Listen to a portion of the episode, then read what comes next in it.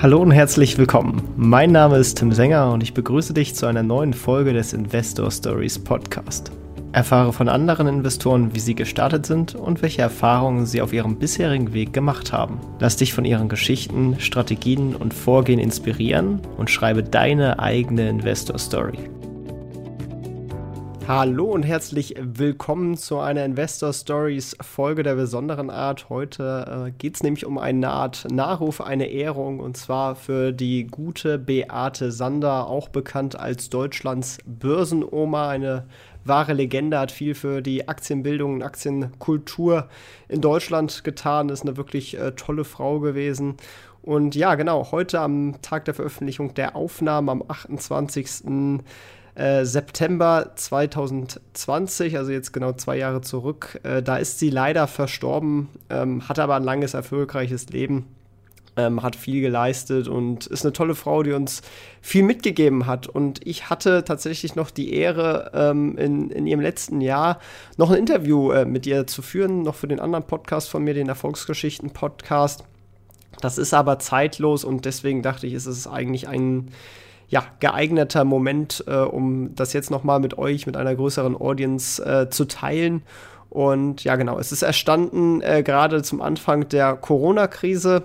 Äh, darüber sprechen wir auch zwischenzeitlich einmal kurz, aber ja, generell zeitlos und äh, ihre ja, ihr Knowledge kann man auf jeden Fall mitnehmen. Sie hat es geschafft, obwohl sie erst angefangen hat, nach ihrer Zeit äh, als Lehrerin, also als sie dann gerade in Rente gegangen ist, sich mit Aktien zu beschäftigen und hat es innerhalb äh, dieser Zeit auf ein Vermögen von in der Spitze über 2 Millionen Euro geschafft. Und äh, das ist wirklich eine grandiose Leistung. Und wie sie das geschafft hat, das erfahrt ihr jetzt. Viel Spaß mit dem Interview.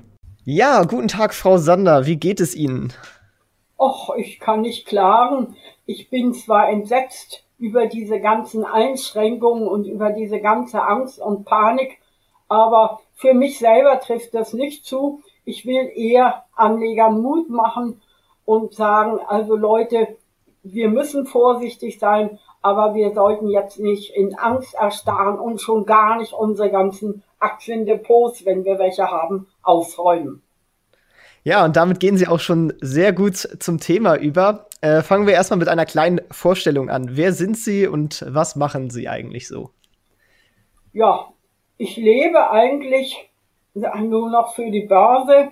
Das ist mein Hobby, das ist mein Lebensinhalt, das ist meine Mission, meine Vision, dass ich einfach sage, ich möchte Anleger mit wenig Geld, mit viel Geld, ohne Börsenwissen, mit viel Börsenwissen dazu hinbringen, weg vom Sparbuch hin zur Aktienanlage.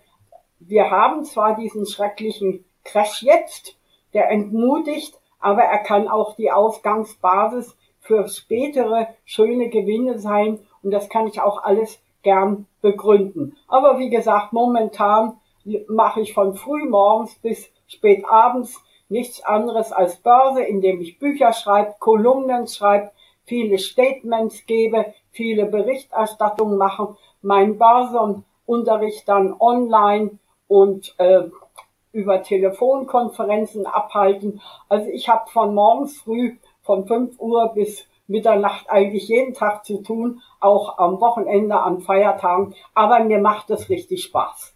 Also klassisches Rentnerleben führen Sie nicht so wirklich. Was für ein?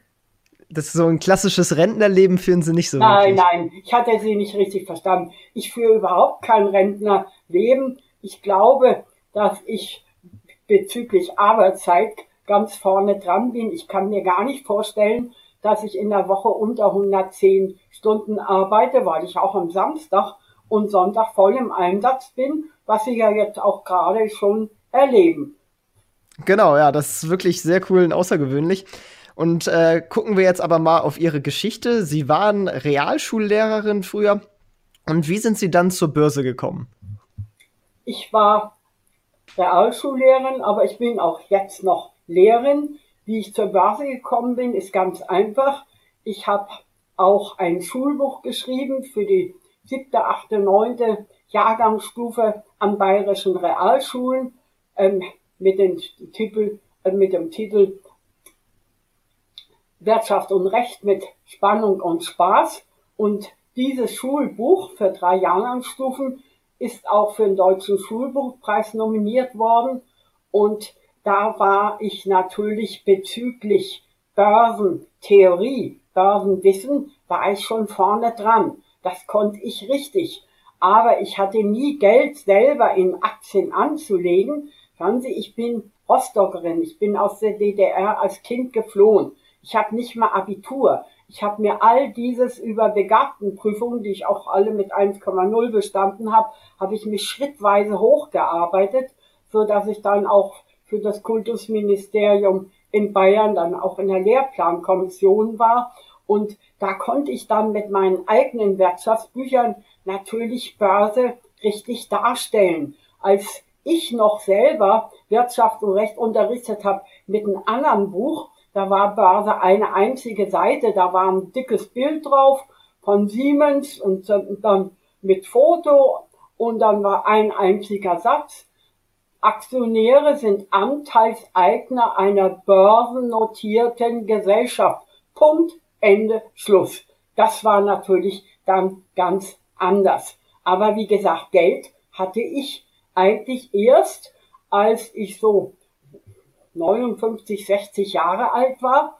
Ich hatte meine Eltern mit zu unterstützen. Die waren dann gestorben. Ich habe zwei tüchtige Kinder, für die Bildung mein oberstes Ziel war. Und als die ihr Unistudium abgeschlossen hatten mit sehr gutem Erfolg und selber Geld verdienten, waren diese Belastungen dann weg. Mein Mann war halbweise, der konnte auch nichts erben. Wir beide haben nie einen einzigen Cent geerbt, wollten aber ein Reihenhaus ähm, uns erarbeiten und bis dieses abgezahlt war, war an Aktien gar nicht zu denken, so dass ich da erst praktisch mit der Deutschen Telekom einstieg. Vorher ging mal gar nichts.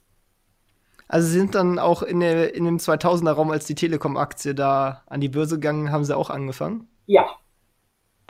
Okay, und dann sind Sie quasi gestartet. Mit wie viel Euro sind Sie denn damals gestartet? Also insgesamt hatte ich 30.000 Euro umgerechnet. Das war bei mir auch so Festgeld und Sparbuch und sowas. Und dann bin ich massiv in Aktien eingestiegen. Ich habe mein ganzes Geld dann in Aktien reingesteckt. Ich habe da auch einige Fehler gemacht, aber nicht so viele wie manch anderer, weil ich immer sag, du kannst einen Fehler einmal machen, aber nie zweimal. Du musst aus jedem Fehler lernen, dass du es dann künftig besser machst. Und auf die Weise habe ich dann meine eigene Hoch-Tief-Mut-Strategie entwickelt, die ich dann immer weiter verfeinert habe.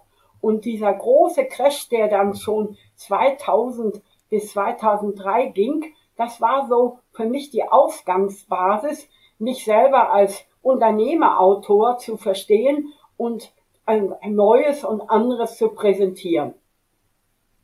Okay, ja, und das hat auch ziemlich gut funktioniert, weil sie halt äh, innerhalb von 20 Jahren äh, es auf 2 Millionen Euro äh, hochgearbeitet haben, sozusagen das Kapital. Jetzt ist es im Crash natürlich etwas weniger geworden, ist verständlich, aber da haben sie trotzdem immer noch über 1,5 Millionen. Ist das korrekt?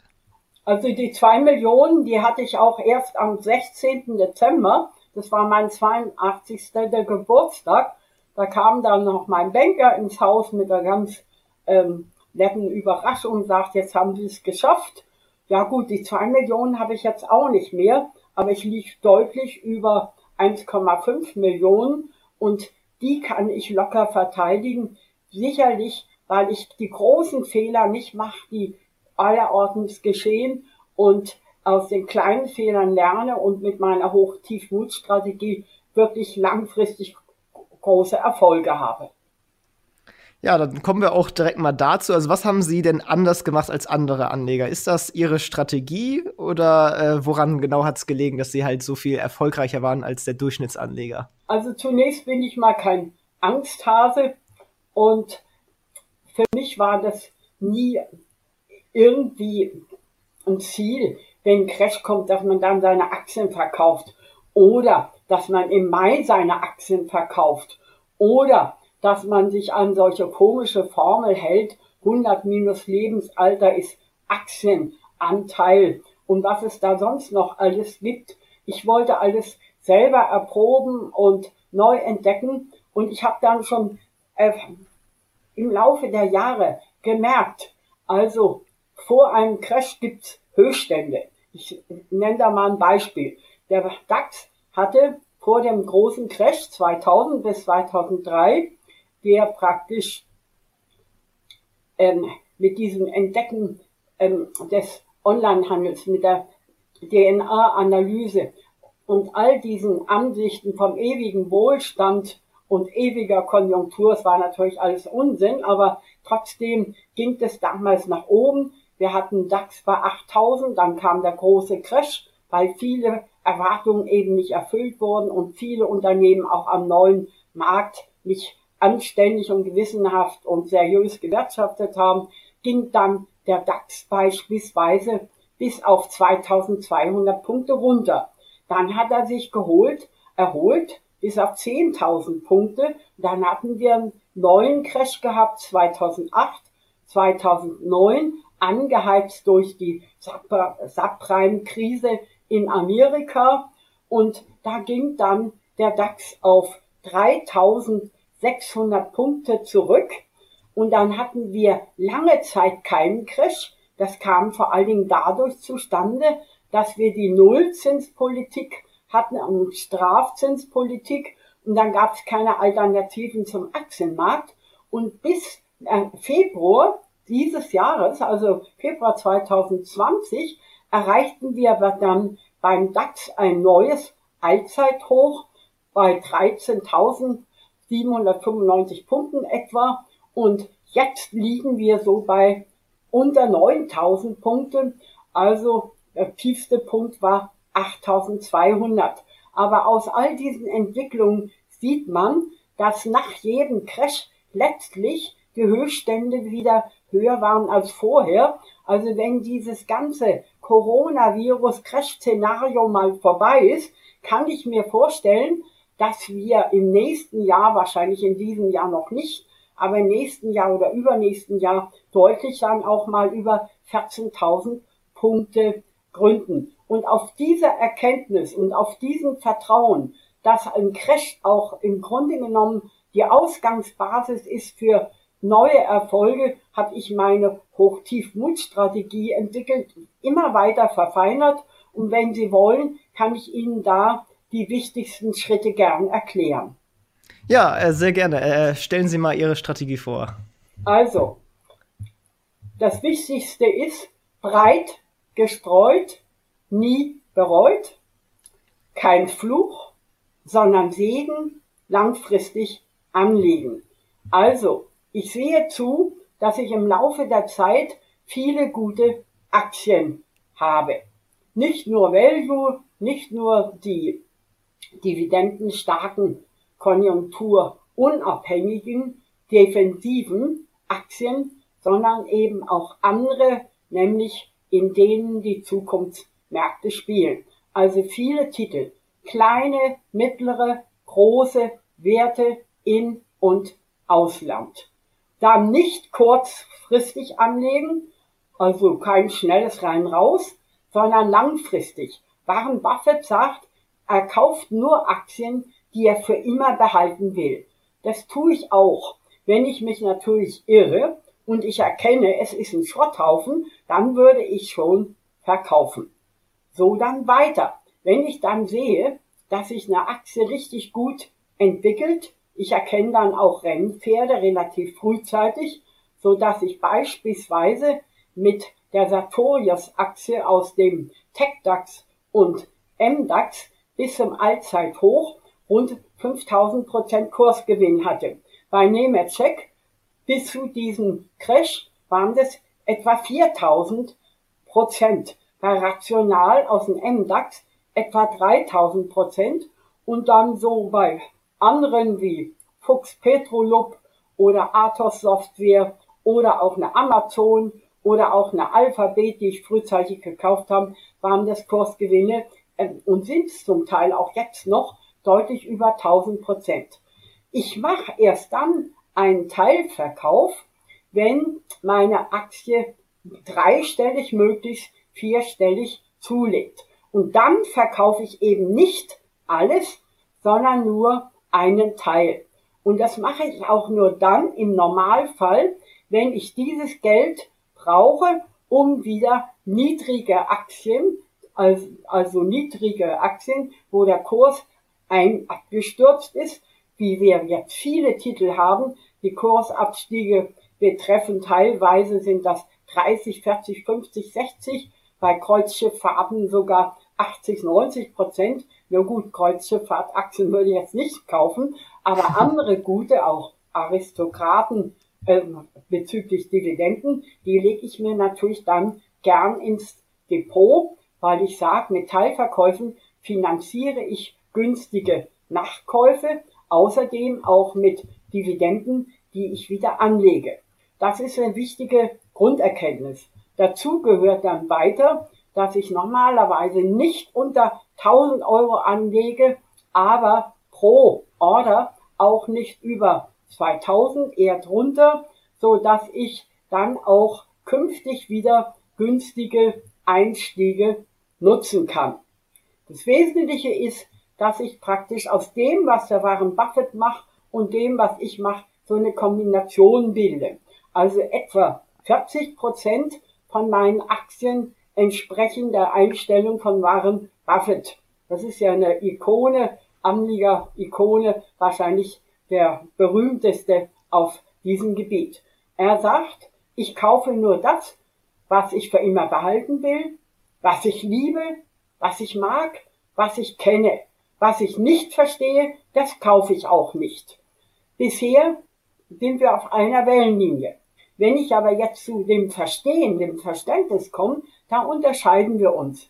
Da sag ich mir, ich habe ja schließlich auch ein Gehirn, um zu denken, um zu lernen. Und was ich heute nicht verstehe, das lerne ich, bis ich morgen auf jeden Fall verstehe.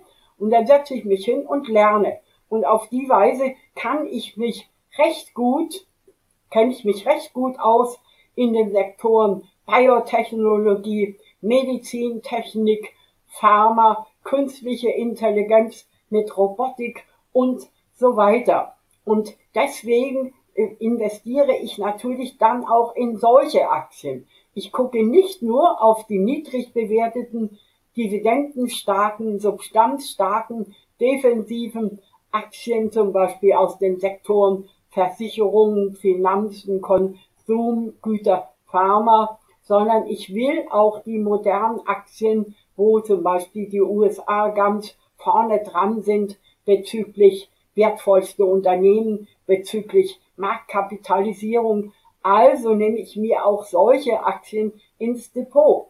Wenn Sie wollen, nenne ich Ihnen mal nur jetzt ganz spontan aus dem Stegreif ein paar Aktien vom Buchstaben A. Ja, gerne. Also, fangen wir mal an. Wir haben den Buchstaben A. Was habe ich da im Depot? Also in Deutschland auf jeden Fall mal Allianz und Amazon. Dann natürlich im Index auch Aroundtown. Dann habe ich dazu auch noch kleinere wie Athos Software. Okay, und jetzt gehen wir mal nach Amerika. Und da habe ich eine ganze Menge aus dem Buchstaben A. Da fällt mir gleich mal ein. Biotech-Unternehmen Engine, dann Amazon, kennt jeder, dann natürlich auch Alphabet, dann natürlich auch Apple, dann kommt noch dazu Alexion, dann kommt dazu noch AMD, ASML, da sehen Sie schon eine ganze Menge. Und all diese Aktien, die ich in meinem Depot habe, die sind auch jetzt bezüglich des Kurses runtergekommen, sind aber bei mir immer noch deutlich im Plus. Das sind also so wichtige Erkenntnisse, dass man, wenn ich zusammenfassen kann, breit gestreut nie bereut, kein Fluch, sondern Segen, langfristig anlegen, keine Order unter 1000 Euro und es auch nicht über 2000, lieber günstige Kurse zum Nachkaufen nutzen. Das ist wichtig. Und dann nur Teilverkäufe von besten Aktien, aber da nicht alles verkaufen. Beste Rennpferde bleiben im Stall, sondern nur Teilverkäufe. Und die sind dann sinnvoll, wenn ich damit günstige Zukäufe finanzieren will. In dem Moment, wenn ich mich irre, und irren tue ich mich auch gelegentlich, wenn ich also einen Schrotthaufen im Depot habe, dann verkaufe ich komplett. Meine Dividenden lege ich auch wieder an und auch jetzt im Crash gibt es Möglichkeiten, dass ich das Depot irgendwann wie bei mir selbst finanziert, dass ich eben sage, mit den Teilverkäufen finanziere ich günstige Zukäufe. Das ist im Moment nicht ganz einfach, es geht aber auch. Da kann ich Ihnen auch ein paar Beispiele nennen. Wobei natürlich auch die Dividendenrendite, die im Laufe der Jahre oder Jahrzehnte zweistellig anwächst, eine ganz wichtige Rolle spielt und zum Bestandteil meiner Hochtiefmutstrategie zählt. Was wäre denn da so ein Beispiel, also wo Sie dann quasi die Aktie teilverkauft haben und was anderes gekauft haben?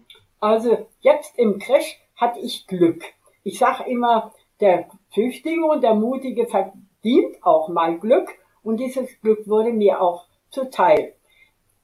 Im Februar stieg an einem Tag die Aktie Isra-Vision wegen eines Übernahmeangebots um etwa 45 Prozent.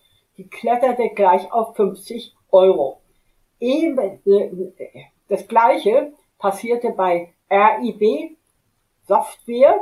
Auch die hatte ein Übernahmeangebot und stieg von unter 15 Euro, wo ich sie kurz zuvor gekauft habe, auf fast 29 Euro. Und beim dritten Fall, das ist auch erst kürzlich passiert, kam für Queergen, das ist die größte Diagnostik, Biotech AG im TechDAX und MDAX, kam ein Übernahmeangebot vom amerikanischen Wissenschaftspartner Pharma Thermo Fisher.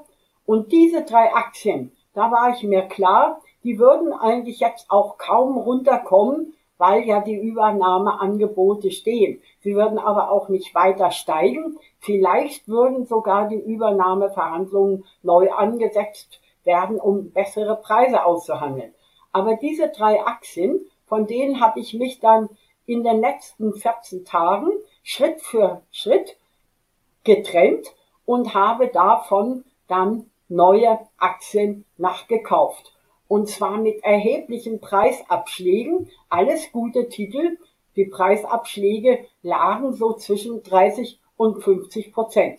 Dazu gehörte auch eine Allianz, auch eine Münchner Rück, auch eine Hannover Rück, die ich vor allen Dingen wegen der Dividende zugekauft habe.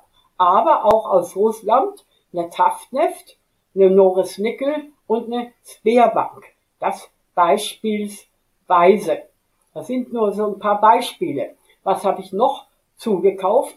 Auch Heller aus dem MDAX waren um 60, 70 Prozent abgestürzt. Around Town genauso. Aber auch die amerikanischen Aktien wie Visa oder Medizintechnik Metronik oder Streiker oder äh, auch hier zum Beispiel Intuitive Surgical das ist so eine Medizintechnikfirma, Weltmarktführer, eben auch für Umsetzung Robotik. Solche habe ich mir dann dazu gekauft. Und das mache ich nicht an einem Tag, sondern schrittweise, dass ich sage, in diesem Crash, wo auch ich keine Glaskugel habe, ich weiß nicht, wann ist der absolute Tiefstand erreicht. Ich weiß nicht, wie lange dauert es. Ich weiß nicht, wie weit geht's noch runter. Das alles weiß ich nicht. Aber eins weiß ich, und das sind meine Erfahrungen aus früheren Crash.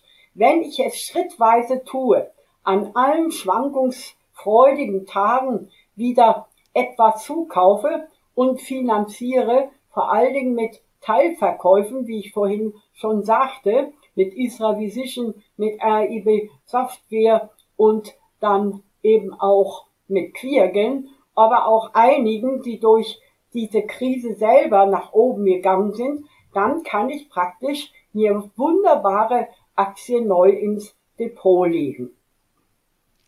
Ja, wie viele Werte haben Sie denn insgesamt in Ihrem Depot?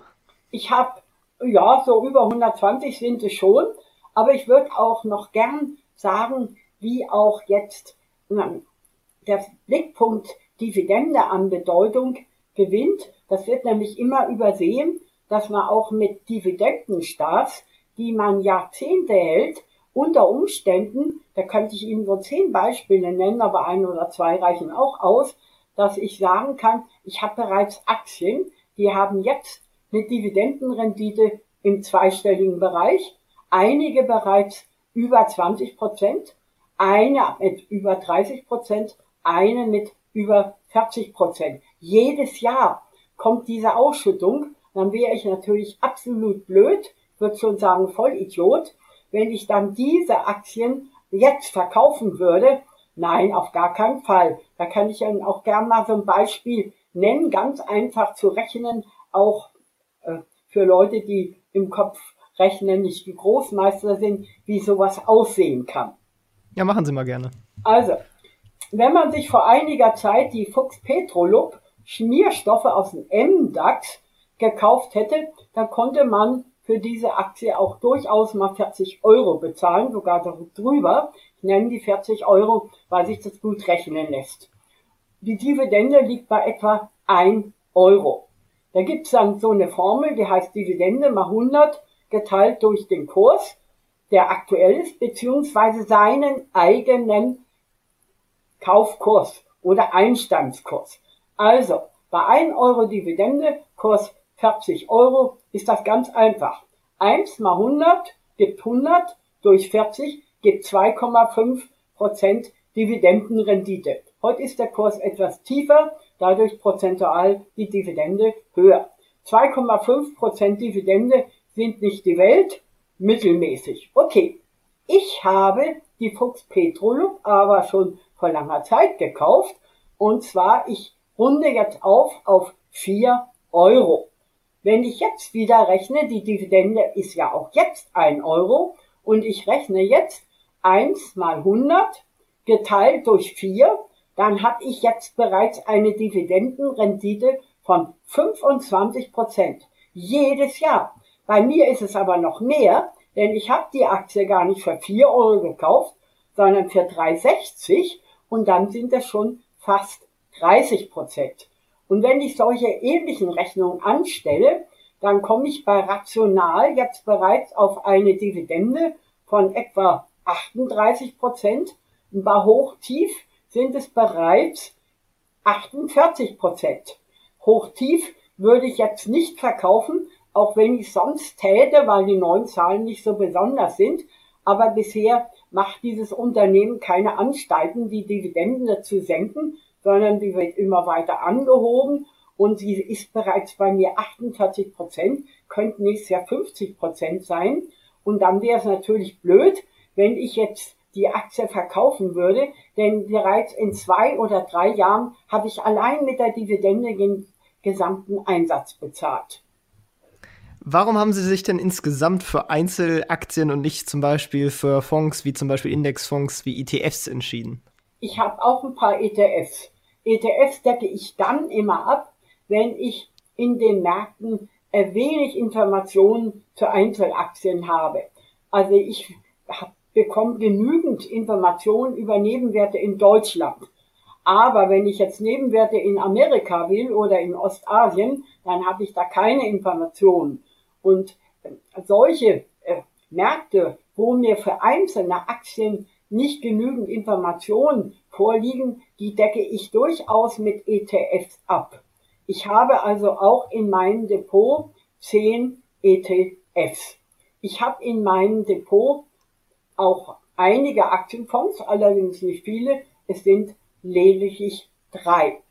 Der wesentliche Unterschied für mich ist folgender. Wenn ich jetzt einen ETF nehme oder einen Aktienfonds, dann habe ich auch jetzt niedrige Kurse.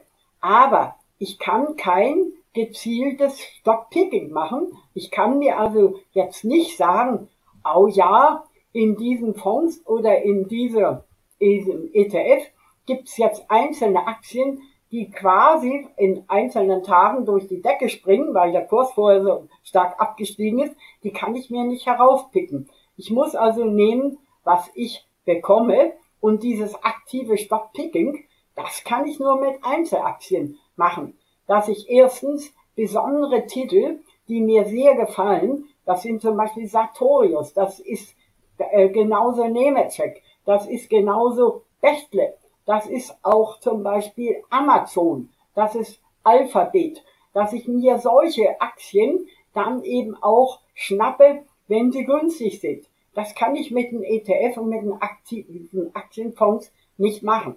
Umgekehrt, wenn ich jetzt praktisch an viele Menschen denken, die sehen jetzt, die Kurse gehen runter und die haben wenig Geld und wenig Ahnung, dann würde ich natürlich sagen, Leute, nutzt jetzt die niedrigen Kurse und geht jetzt mal in einen ETF ein, dann habt ihr mit wenigen ETFs auch eine breite Marktstreuung und euch kann da nicht viel passieren.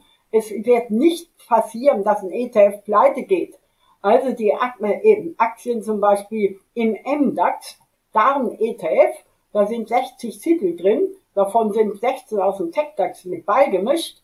Im SDAX hatte ich 70 Titel, da sind sieben vom TechDAX mit drin.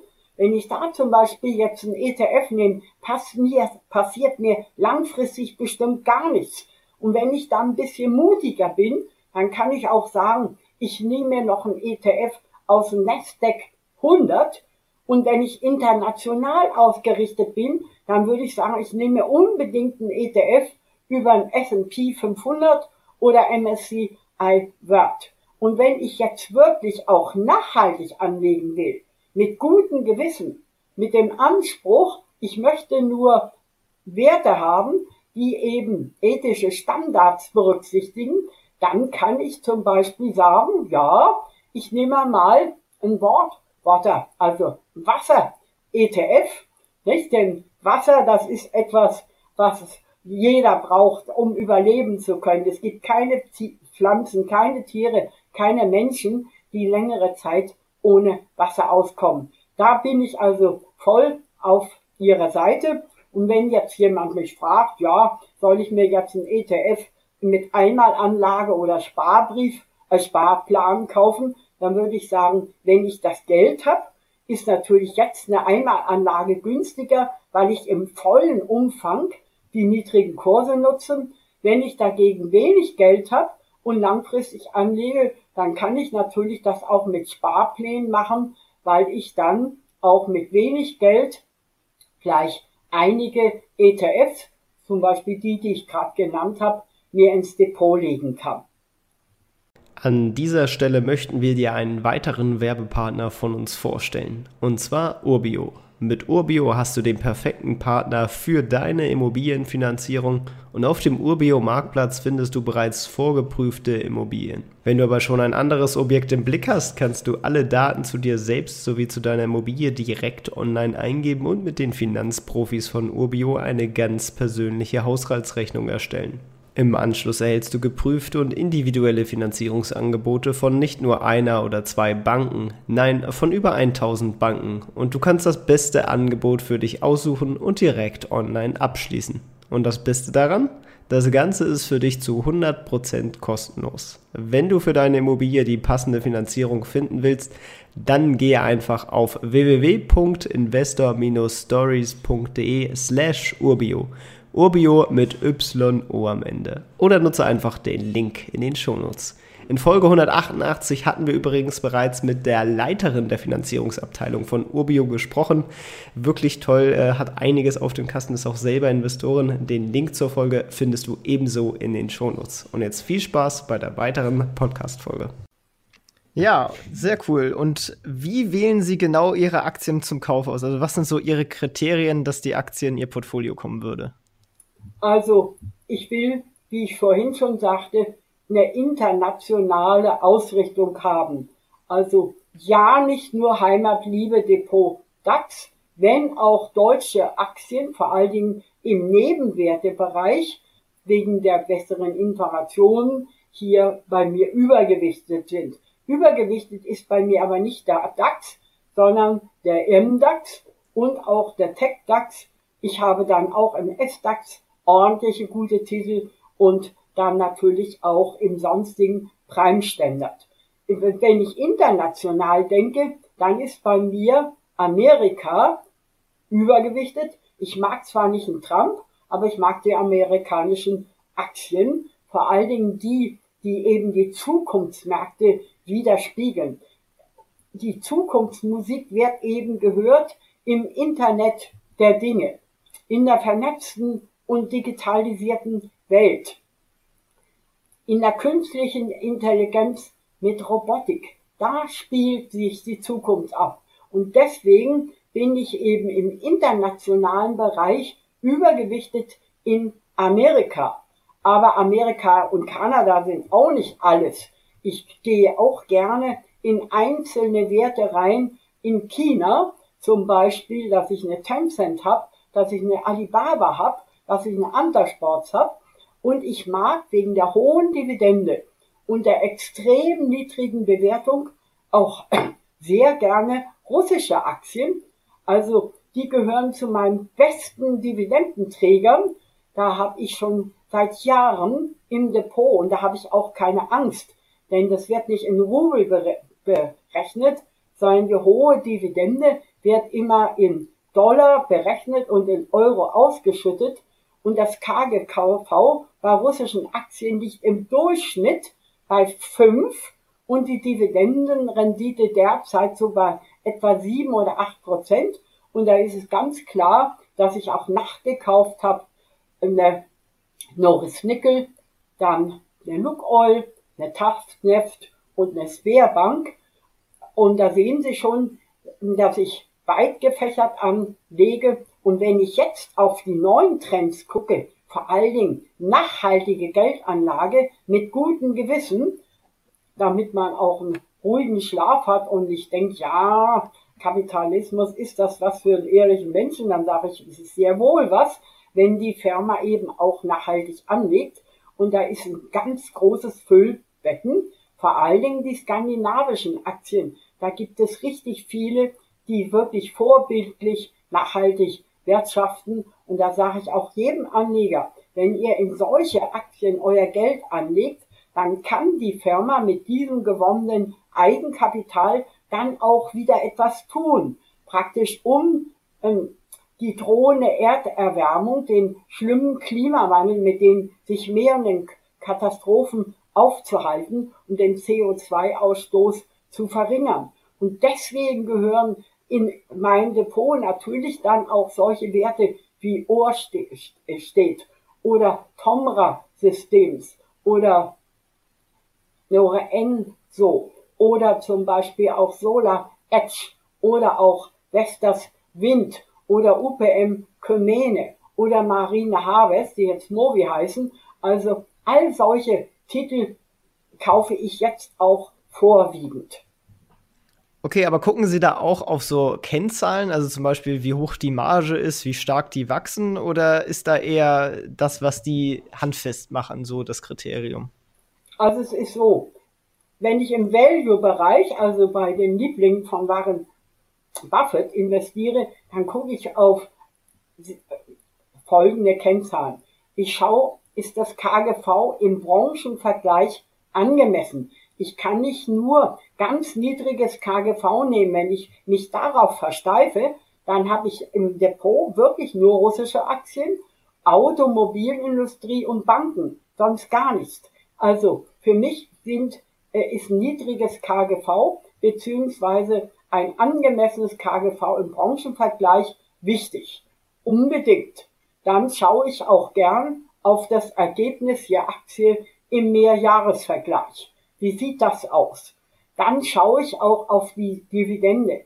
Wird verlässlich ausgeschüttet mit steigenden Anteilen praktisch im Mehrjahresvergleich und wenn ich dann sehe, ja, eine Johnson Johnson, eine Emschen, eine 3M, eine McDonalds, eine Procter Gamble, Gamble, die haben also in 50 oder 60 Jahren nie ihre Dividende gesenkt, sondern immer nur gesteigert, dann ist das für mich auch ein Kriterium. Allerdings müssen wir jetzt im Moment beobachten, dass durch dieses heftige Crash-Szenario, man muss sich mal überlegen, es ist der stärkste Einbruch, den wir je gehabt haben in diesem Jahrtausend. Nicht? Ähm, und da gehen die Umsätze zurück. Manche Firmen haben Angst, dass sie pleite gehen. Es ist also eine schlimme Situation. Und man muss sich das auch vorstellen. In kürzester Zeit geht der DAX von 13.800 Punkten auf 8.200 Punkte zurück. Da gibt's jetzt schon Firmen, denen, denen, schlottern die Knie. Ja, wie sollen wir überhaupt noch Gewinne erzielen? Und da wird jetzt schon auch die Dividende gekürzt oder gestrichen. Daimler kürzt, nicht? Euroshop sagt überhaupt keine mehr. Das sagt auch, äh, sagen wir mal so, manches Unternehmen jetzt aus dem MDAX und SDAX, dass die jetzt sagen, wir kürzen die Dividende, wir zahlen mal in diesem Jahr gar nichts, sagt auch sagt Holland zum Beispiel, dann herrscht dann natürlich dann auch eine gewisse Missstimmung. Man muss es aber verstehen. Also Dividendenrendite ist für mich wichtig und wenn, äh, und ich freue mich natürlich dann, wenn ich bei der Dial äh, kurz, und schnell Dialyse feststelle, dass diese Firma bisher immer verlässlich steigend ausgeschüttet hat. Also wir haben bisher KGV, Ergebnis für Aktie, Dividende, Höhe der Dividende. Wichtig ist auch das Verhältnis von Eigenkapital und Schulden, wobei man natürlich eins sagen muss, früher war man immer sehr stolz, wenn man wesentlich mehr Eigenkapital hat als Verschuldung. Wenn man dann aber Milliarden Überschüsse hat, drohen natürlich auch Strafzinsen und dann ist es oft vernünftiger, wenn die Firmen dann auch wirklich kräftig investieren in eine vernünftige Infra Infrastruktur, in, äh, sagen wir mal, in vernünftige Geschäftsmodelle, die dem drohenden Klimawandel entgegenwirken, dann habe ich auch Verständnis, dass durch Beteiligungen, die ja beliebt sind, große Unternehmen kaufen kleine, zum Beispiel. Die Pharma-Riesen verleihen sich dann die innovativen Biotech- und Medtech-Firmen ein. Passiert auch jetzt gerade wieder intensiv, dann würde ich eben sagen, dann habe ich auch Verständnis, wenn eine Firma dann vielleicht jetzt äh, nur 30 oder 40 Prozent Eigenkapital hat und das andere sind Schulden, aber es darf natürlich kein Missverhältnis von 10 zu 90 sein und letztlich muss dann beim Ergebnis ein Jahresüberschuss rein, rauskommen und nicht ein Fehlbetrag. Also ich kaufe mir keine Aktie zu, wenn ich sehe Jahresfehlbetrag, dann bin ich bedient. Das sind also für mich die wesentlichsten Kennzahlen. Natürlich schaue ich dann immer auch sehr gerne nach, wie sieht der Kurs jetzt aus im Verhältnis zum Jahreshoch, zum Allzeithoch und ich schaue mir immer gern die Entwicklungen an.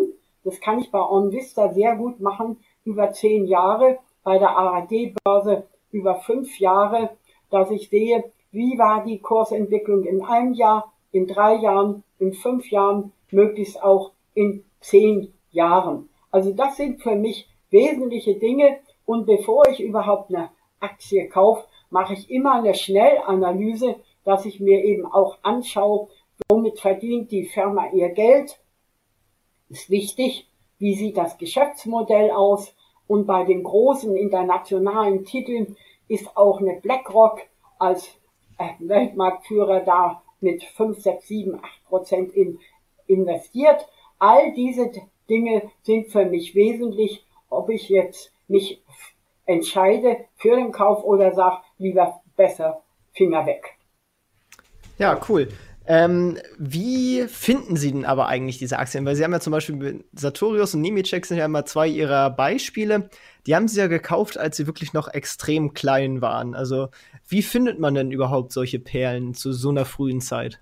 Natürlich finde ich sowas eher, wenn man den ganzen Tag sich mit Börse beschäftigt, als wenn Mensch vielleicht in der Woche ein oder zwei Stunden übrig hat. Das muss man mal einfach sagen. Und da ich sehr viele Vorträge halte, im gesamten deutschsprachigen Raum. Ich war jetzt auch in, in Wien zum Beispiel beim Basianer Festival. Ich war bei vielen großen Basentagen. Ich halte auch Vorlesungen an der Uni und trete im Fernsehen auf. Und da kommt man auch mit anderen Experten zusammen und tauscht Erfahrung aus. Und meine Lehrzeit habe ich sozusagen aufgefasst, dass ich anfangs auf etliche Hauptversammlung gegangen bin, auch gerade von jungen Unternehmen, um zu sehen, was machen die, haben die Chancen. Ich wollte auch sehen, wie macht man eine gute Rede, wenn man jetzt als Aktionär auftreten will auf Hauptversammlung, was ich auch immer wieder mache, bloß jetzt fehlt mir die Zeit noch, Hauptversammlungen zu besuchen. So habe ich natürlich dann eine andere Ebene und einen anderen Erfahrungsschatz und auch andere Ideen. Und da ich selber in mir so eine Art von Entdecker und Erfinder gehen, sozusagen als,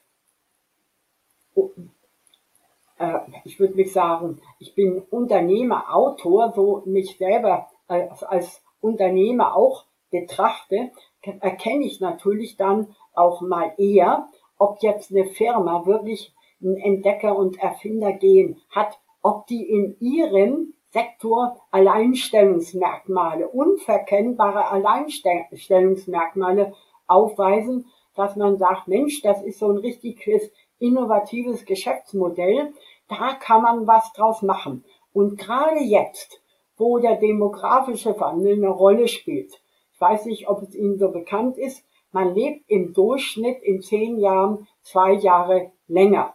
Und dieser demografische Wandel eröffnet natürlich dann auch wieder Chancen, dass ich sage, Mensch, in 50 Jahren gewinne ich im Durchschnitt 10 Jahre, in 75 Jahren sind es 15. Grundvoraussetzung, nicht saufen, nicht rauchen, sich viel bewegen, gesund ernähren. Wenn ich so etwas eben beobachte, dann kann ich mir natürlich auch sagen, Warum habe ich mir jetzt eine Carl Zeiss Meditech ins Depot genommen? Warum? Dann sage ich ja, die machen Augenheilkunde. Und zwar sind die Weltmarktführer in diesem Gebiet. Und wenn ich auch jetzt sehr lange lebe, dann werden meine Augen nicht besser. Das ist einfach mal so, so dass hier dann eben auch das Interesse, die Nachfrage nach den Dienstleistungen im in der Augenheilkunde steigt, sei es Laser, sei es Mikroskope, sei es ähm, Kampf gegen Fehlsichtigkeit im Alter und so weiter. Und ähnlich ist es zum Beispiel im Hörbereich, dass ich sage, der Mensch lebt immer länger, aber das Gehör wird eben auch nicht besser. Und wenn ich dann sage, ja, die junge Warter, die an die Börse gegangen ist, die haben die Knopfzellen gemacht für die Hörgeräte, machen natürlich auch Batterien für kabelloses Musik hören, dann sind das für mich Aktien, die ich ganz früh erkannt habe. Die sind auch jetzt, wo die Kurseinbrüche sind, immer noch ein paar hundert Prozent im Plus. Und so erkenne ich eben aufgrund meines Basenwissens in vielen Bereichen, wozu vor allen Dingen eben auch der demografische Wandel mit den Auswirkungen gehört auf Pharma, Medtech, Biotech, dass ich da dann eben auch frühzeitig entsprechende Aktien erkenne und dann pflege, hege und auch nachkaufe. Ja, sehr cool. Und äh, beim Verkauf haben Sie schon ähm, erzählt, dass Sie gewissermaßen Teilverkäufe machen, um andere Positionen, die dann günstiger sind, nachzukaufen. Aber äh, gibt es denn auch andere Kriterien, bei denen Sie sich für einen Verkauf entscheiden würden? Ich entscheide mich natürlich dann auch für einen Verkauf, wenn ich merke, es ist ein Schrotthaufen. Sagen wir mal eine Steinhoff. Als da Bilanzfälschung und so weiter aufkam, ist die Aktie dann schnell von 6 Euro praktisch auf ein paar Cent gesunken. Solarwert, die mal richtig gut waren, die haben weit über ihre Verhältnisse gelebt. Oder Intershop, die besondere Tragödie, mal 550 Euro gekauft, zweimal Kapitalherabsetzung. Jetzt ist noch nicht mal ein einziger Euro übrig geblieben.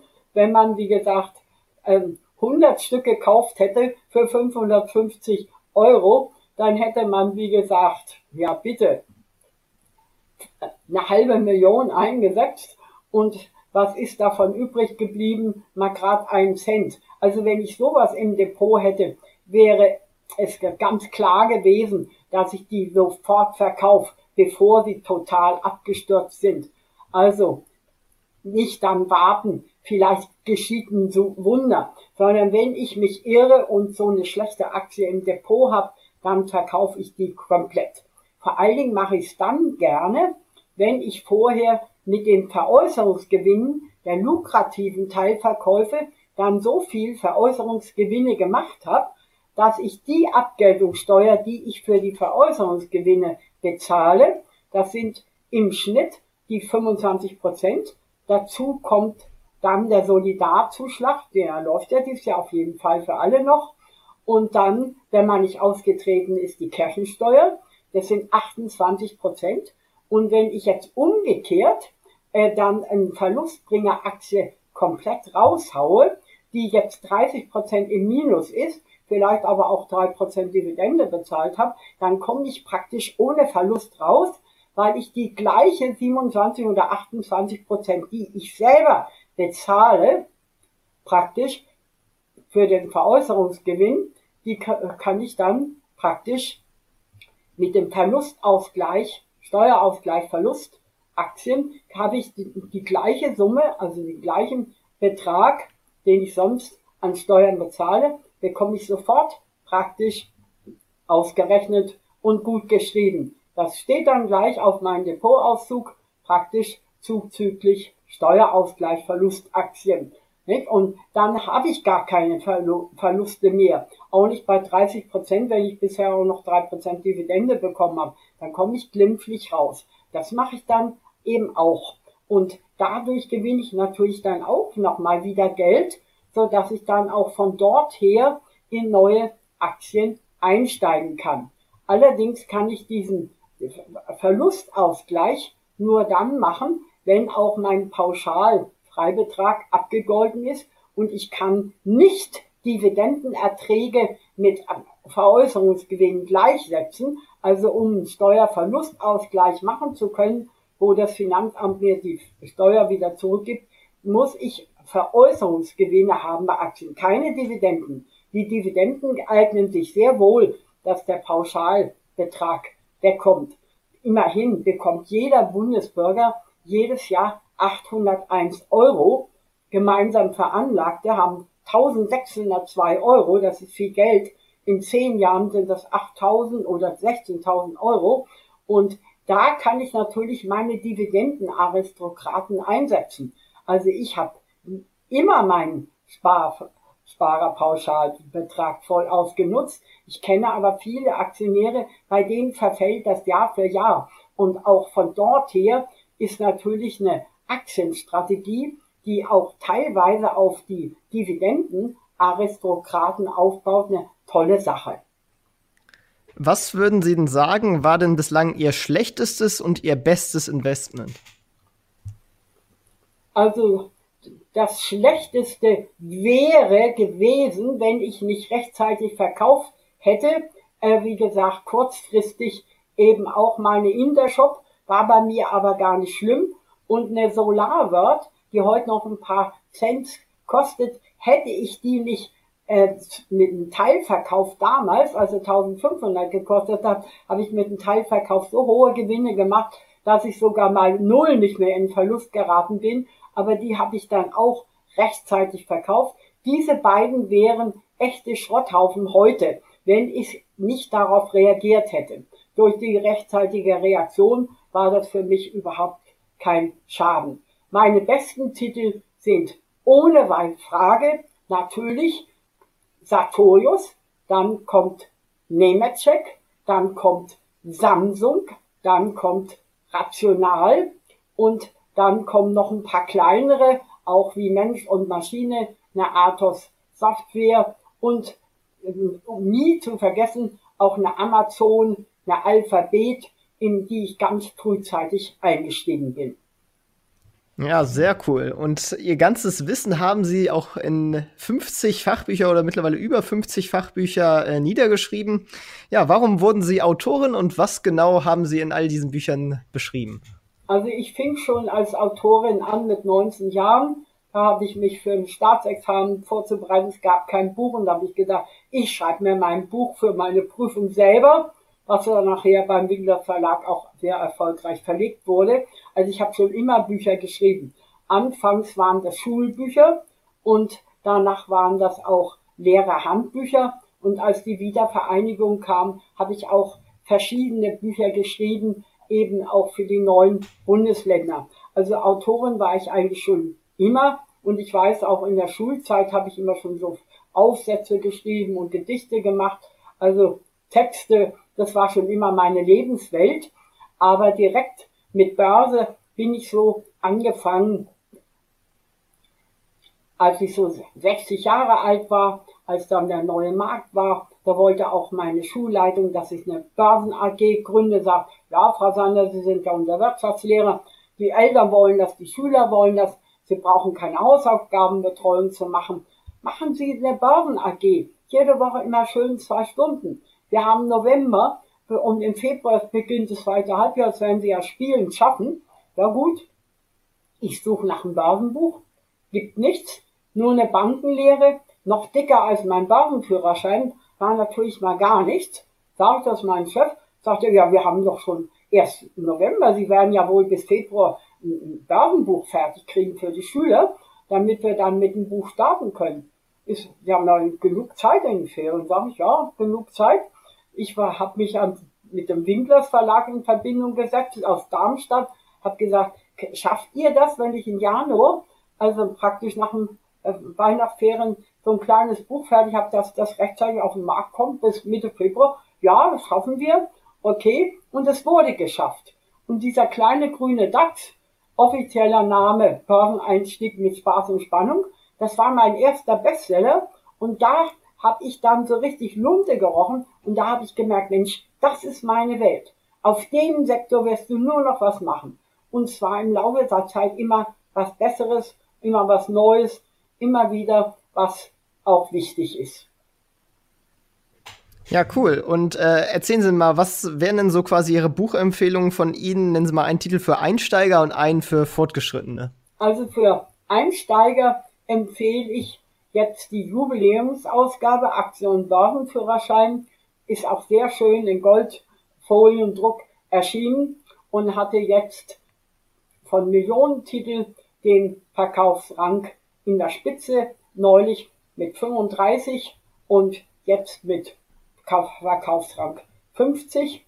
Und dieser Börsenführerschein ist bei Börse Amazon, also bei Amazon im Börsengeschehen, im Börsensektor hat die Jubiläumsausgabe den Ranglistenplatz 1 schon seit Erscheinen und er gilt auch als beste Neuerscheinung in diesem Jahr. Also da bin ich auch ein bisschen stolz und ich glaube, als Einsteiger kann man mit dieser Jubiläumsausgabe schon was anfangen, denn so normal ist es ja auch nicht, dass man die erste Auflage 2001 schreibt und alle zwei Jahre äh, ist genügend Nachfrage da, dass ich dann immer wieder komplett überarbeite und auch immer wieder neue Kapitel mit einführe, vor allen Dingen immer das berücksichtige, was neu ist. Also die Börsenführerscheinausgabe kostet auch tatsächlich unverändert seit vielen Jahren immer nur 30 Euro, obwohl der Umfang und die Themen sich erweitert haben. Wenn ich fortgeschrittener bin, dann würde ich empfehlen, beste Aktienstrategien. Das ist sozusagen das Aufbaubuch vom Börsenführerschein. Wenn ich jetzt ein Fan bin, dass ich sage, ich will ja vor allen Dingen Aktienfonds und ETFs nehmen, da habe ich natürlich jetzt auch das Fondsbuch, das ist auch schon äh, überarbeitet worden. Und wenn ich jetzt besonders zum Beispiel Familienterm mag, dass ich sage, Mensch, ähm, die familiengeführten Unternehmen, die wirtschaften besonders nachhaltig, die sind oft Vorbilder, weil sie in ihren äh, Marktnischen wirklich äh, richtig was Neues und Tolles machen, dann würde ich auch mein Familienfernbuch mit Kapitel Nachhaltigkeit ganz neu auf dem Markt, erst seit ein paar Tagen, das empfehlen. Und jeder, der sich ärgert über Warteschlangen und der ewig warten muss, bis er beim Arzt drankommt, jetzt stell dir mal vor, wenn dann auch noch Tests anfallen, oder der jetzt zum Beispiel auf den Bus wartet oder auf die Tram oder im Zug sitzt, so für den schnellen Überblick, dass ich jetzt sage, ich suche mir jetzt einfach ein bestimmtes Kapitel zum Querlesen aus. Ich will wissen, wie der, die deutsche Börse zum Beispiel die Indizes geändert hat im September 2018. Oder ich will wissen, wie lege ich am besten 5.000, 10.000, 20.000, 50.000 Euro an? Oder was ist jetzt im Gesundheitswesen los? Nicht? Oder was mache ich für eine Geldanlage, wenn ich Kinder und Enkel bedenken will? All diese Themen und auch noch viele andere finde ich dann gerade im großen Kolumnenbuch. Also das sind so meine guten Titel und die liegen auch alle bei Amazon sehr weit vorn in den Bestseller-Ranglisten. Ja, diese ganzen Titel finden unsere Zuhörer natürlich auch in den Shownotes verlinkt. Also einfach mal unten in den Shownotes gucken, da findet ihr den Links zu den ganzen Büchern und dann könnt ihr die auch direkt über Amazon kaufen. Ja, das war's auch im Endeffekt schon mit meinen Fragen. Ich möchte mich herzlich bei Ihnen für das Interview bedanken und dass Sie sich die Zeit genommen haben. Das hat mir viel Spaß gemacht und ich glaube, es waren auch einige interessante Informationen für unsere Zuhörer dabei. Ich möchte mich auch bedanken. Also auch mir hat es Spaß gemacht und ich hoffe, gerade in diesen schwierigen Zeiten, wo so viele Anleger Angst haben, dass es ihnen vielleicht ganz gut tut, dass auch ein älterer Mensch nicht unbedingt jetzt in Angst und Panik verfallen muss und seine Aktien verkaufen muss, sondern diese Zeiten sogar zum günstigen äh, Zukauf nutzen kann. Also meine Parole ja, heißt weg vom Sparbuch hin zu Aktien und sich mit einem fachkundigen Gärtner vergleichen, der zur genau richtigen Zeit pflanzen und sehen muss und ich glaube, diese richtige Zeit haben wir jetzt in diesem Crash, so dass man auch sogar sagen kann, das gilt jedenfalls für mich, für Leute mit Mut ist ein Crash recht gut. Aber ich danke auch Ihnen für das Gespräch und wenn das schön rüberkommt, schaue ich mir das natürlich gerne an. Das war's auch schon wieder mit dieser Podcast-Folge. Ich danke dir ganz herzlich fürs Zuhören. Wenn dir der Podcast gefallen hat, würde ich mich sehr freuen, wenn du ihn mit einer Bewertung auf iTunes unterstützt. Außerdem möchte ich dich gerne dazu einladen, der Investor Stories Community auf Facebook beizutreten.